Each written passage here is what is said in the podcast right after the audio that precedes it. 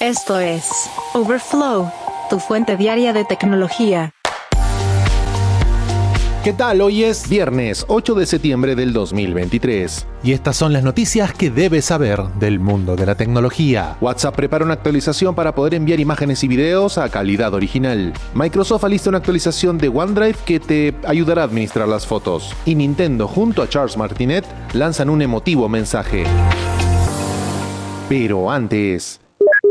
Apple pierde 200 mil millones de dólares en dos días. ¿Cómo ocurrió? Las acciones de Apple cayeron un 2,9% el jueves tras los informes de que China planea ampliar la prohibición del uso de iPhones a agencias y empresas respaldadas por el gobierno. Los inversores están preocupados por la capacidad de la empresa pública más valiosa del mundo para hacer negocios en la segunda economía más importante. Apple registró el miércoles su mayor caída diaria en más de un mes. La compañía perdió alrededor de 200 mil millones de dólares en dos días y sus acciones son actualmente las de peor desempeño en el promedio industrial Dow China es el mayor mercado extranjero para los productos de la empresa y las ventas chinas representaron aproximadamente una quinta parte de los ingresos totales de la empresa el año pasado. Apple no revela las ventas de iPhone por país, pero los analistas de la firma de investigación Tech Insights estiman que hubo más ventas de iPhone en China que en Estados Unidos el último trimestre. Apple también produce la gran parte de sus iPhones en fábricas de ese país. El miércoles, Wall Street Journal informó que China había prohibido el uso de los iPhone a funcionarios del gobierno central y que los gerentes habían estado notificando al personal sobre la prohibición a través de grupos de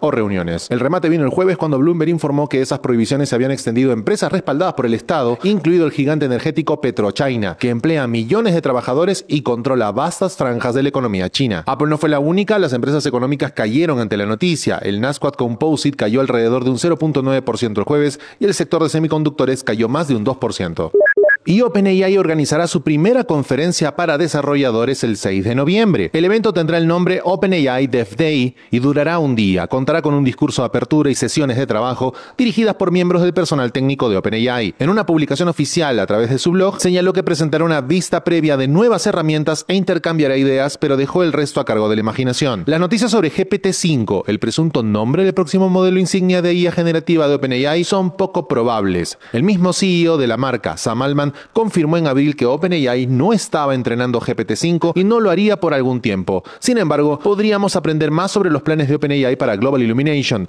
el estudio de diseño de IA que adquirió en agosto, y una actualización sobre la disponibilidad de las capacidades de comprensión de imágenes de GPT-4. Frente a las críticas, OpenAI ha estado frenando las capacidades de procesamiento de imágenes por temor a problemas de privacidad. Si bien el Dev Day será un evento principalmente presencial, partes de la conferencia, incluyendo el keynote de apertura, se transmitirán en línea. La inscripción se abrirá en las próximas semanas y la asistencia se limitará a cientos de desarrolladores de acuerdo con la compañía. Estamos deseando mostrar nuestro último trabajo para permitir a los desarrolladores crear cosas nuevas, indicó Sam Altman en una declaración. Ahora, ¿por qué OpenAI apuesta por un día del desarrollador? Señalan que la comunidad de desarrolladores es lo suficientemente grande como para justificar este tipo de evento. Más de 2 millones de desarrolladores utilizan la gama de herramientas de inteligencia artificial generativa del startup, incluidos sus grandes modelos de lenguaje GPT-4 y ChatGPT, el modelo de texto-imagen DALI 2 y el modelo de reconocimiento automático de voz Whisper.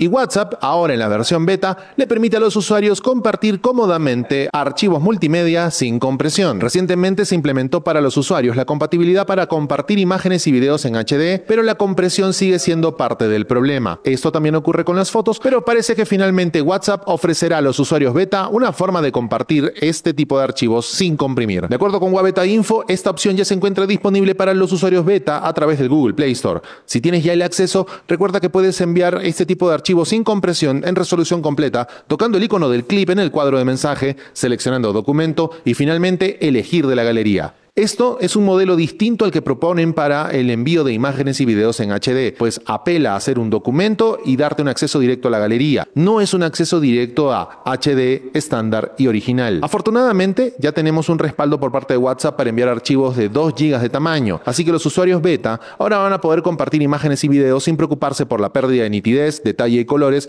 porque Todas las imágenes conservan los metadatos. Esto también va a ser bastante útil para equipos de trabajo que requieran intercambiar imágenes en HDR o con formato en crudo. La función se encuentra en la fase de prueba beta, pero WhatsApp podría cambiar las cosas antes de lanzarla en el canal estable.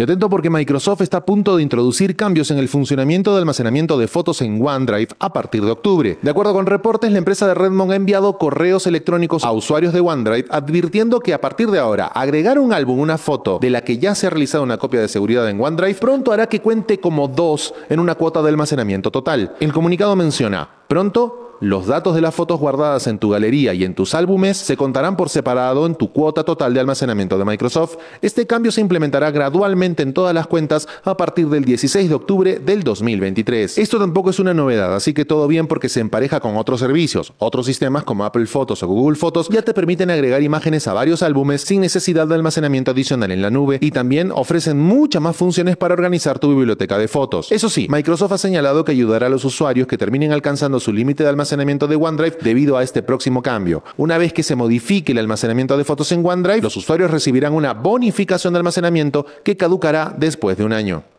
Y finalmente, Nintendo compartió el esperado mensaje en video de Charles Martinet, la antigua voz de Mario y el nuevo embajador de la marca, junto con Shigeru Miyamoto, el creador del juego. El mensaje de video de la pareja no nos brinda mucha información sobre quién podría darle voz al icónico plomero o incluso qué implicará este nuevo papel de embajador de Mario para Martinet, quien justamente admitió que tampoco lo sabe. Sin embargo, muestra la emoción y la pasión del actor de doblaje por los fans y por su nuevo rol en la empresa. Miyamoto en el video agradece a Martinet por su trabajo y participación en la serie, reconociendo el largo viaje que los dos han tenido juntos desde el primer papel de voz principal de Charles en Super Mario 64. Y de una manera bastante adorable, por cierto, Miyamoto revela que Martinet solía llamarlo papá cada vez que se encontraba. Y aunque no se ha detallado el nuevo rol de Martinet en la compañía, el actor sí reveló que viajaría por todo el mundo para encontrarse con los fans, así que seguramente aparecerá en convenciones al menos por un tiempo. Lo que sí es probable es que se lance la nueva voz de Mario, Wario, Luigi o Luigi en el nuevo juego Super Mario Bros. Wonder en octubre. Tras la pausa, Google cumple 25 años y Sundar Pichai tiene algo que decirte. Overflow, tu fuente diaria de tecnología. Ya han pasado 25 años en el mundo de la tecnología y parece una vida, pero para Google es solo el comienzo de una era llena de innovación. Mientras el gigante de Internet se prepara para celebrar su boda de plata, el director ejecutivo Sundar Pichai escribió una esclarecedora carta en la que reflexiona sobre el viaje de la compañía y las posibilidades que se avecinan con el poder de la inteligencia artificial. En 1998, Google, con su diseño minimalista, se embarcó en la misión de organizar la información del mundo y hacerla universalmente accesible y útil. Fundada por Larry Page y Sergey Brin, el motor de búsqueda fue una respuesta a las abrumadoras olas de información que circulaban en línea. Si bien empezó como un simple motor de búsqueda, hoy tiene más de 15 productos, cada uno de los cuales atiende a más de 500 millones de usuarios en el mundo, incluidos 6 que atienden a más de 2.000 millones. El viaje de Sundar Pichai, retratado en este documento, trae consigo anécdotas conmovedoras. El CEO de Alphabet recuerda la marcada diferencia entre los métodos de comunicación de su pasado, como por ejemplo esperar días por una respuesta de correo electrónico de su padre, y los intercambios instantáneos que su hijo disfruta hoy. Estos cambios generacionales en la tecnología muestran con qué rapidez las herramientas, antes percibidas como innovadoras, parecen convertirse rápidamente en algo común. La narración de Pichai no se detiene solo a la comunicación. Desde la radical oferta de almacenamiento de hasta un giga en Gmail durante 2004 hasta el poder transformador de YouTube, las preguntas de Google siempre han girado en torno a romper barreras y ampliar los límites tecnológicos. Más allá de los productos,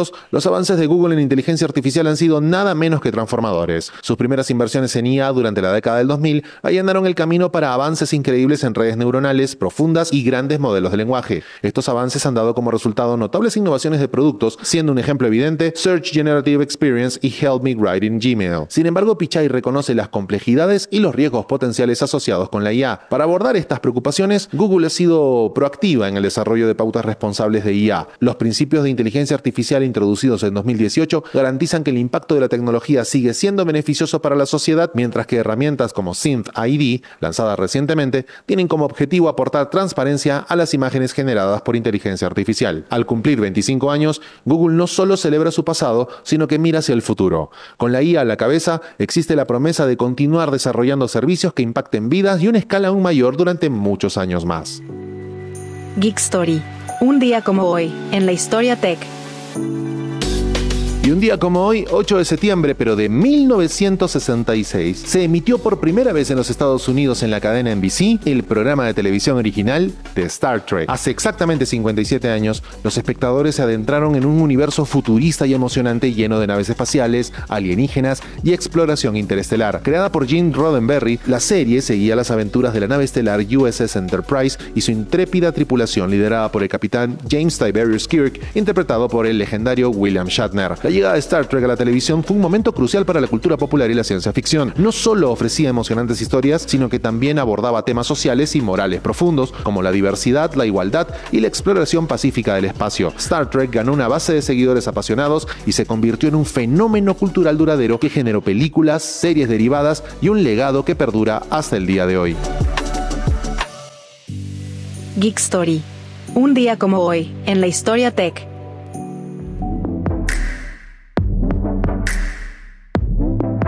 Hasta aquí la edición de Overflow de hoy, viernes 8 de septiembre del 2023. Muchas gracias por acompañarnos. Recuerda suscribirte a este podcast para que a diario recibas notificaciones sobre las noticias tecnológicas más importantes del mundo. Gracias por escuchar a Overflow. Suscríbete para novedades diarias.